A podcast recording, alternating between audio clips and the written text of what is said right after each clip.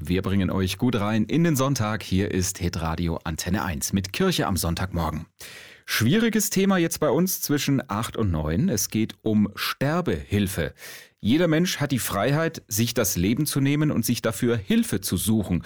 Mit dieser Begründung hat das Bundesverfassungsgericht im Jahr 2020 das Verbot der geschäftsmäßigen Sterbehilfe in Deutschland gekippt. Das Gericht hat dem Bundestag damals die Hausaufgabe gegeben, ein neues Sterbehilfegesetz zu erarbeiten. Und momentan liegen drei fraktionsübergreifende Entwürfe vor, über die bald dann im Bundestag abgestimmt werden soll.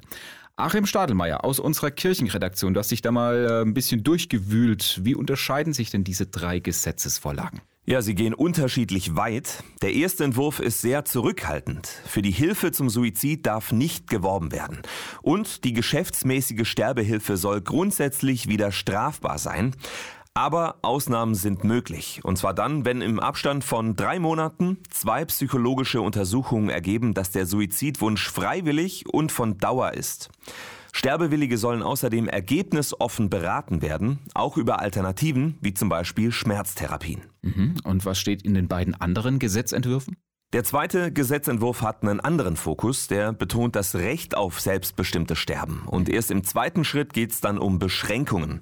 Sterbewillige sollen Zugang zu tödlichen Medikamenten erhalten. Wer zum Beispiel eine schwere Krankheit hat, kann von seinem Arzt solche Medikamente bekommen. Vorher muss ein zweiter, unabhängiger Arzt prüfen, ob die Voraussetzungen für einen Suizid erfüllt sind.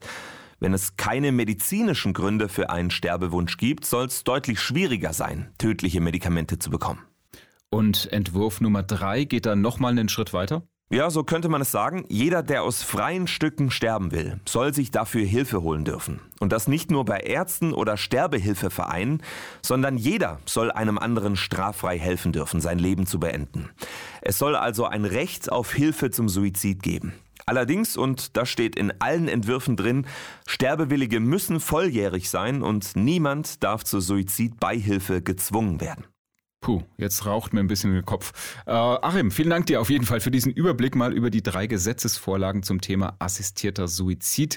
Demnächst soll da im Bundestag drüber abgestimmt werden.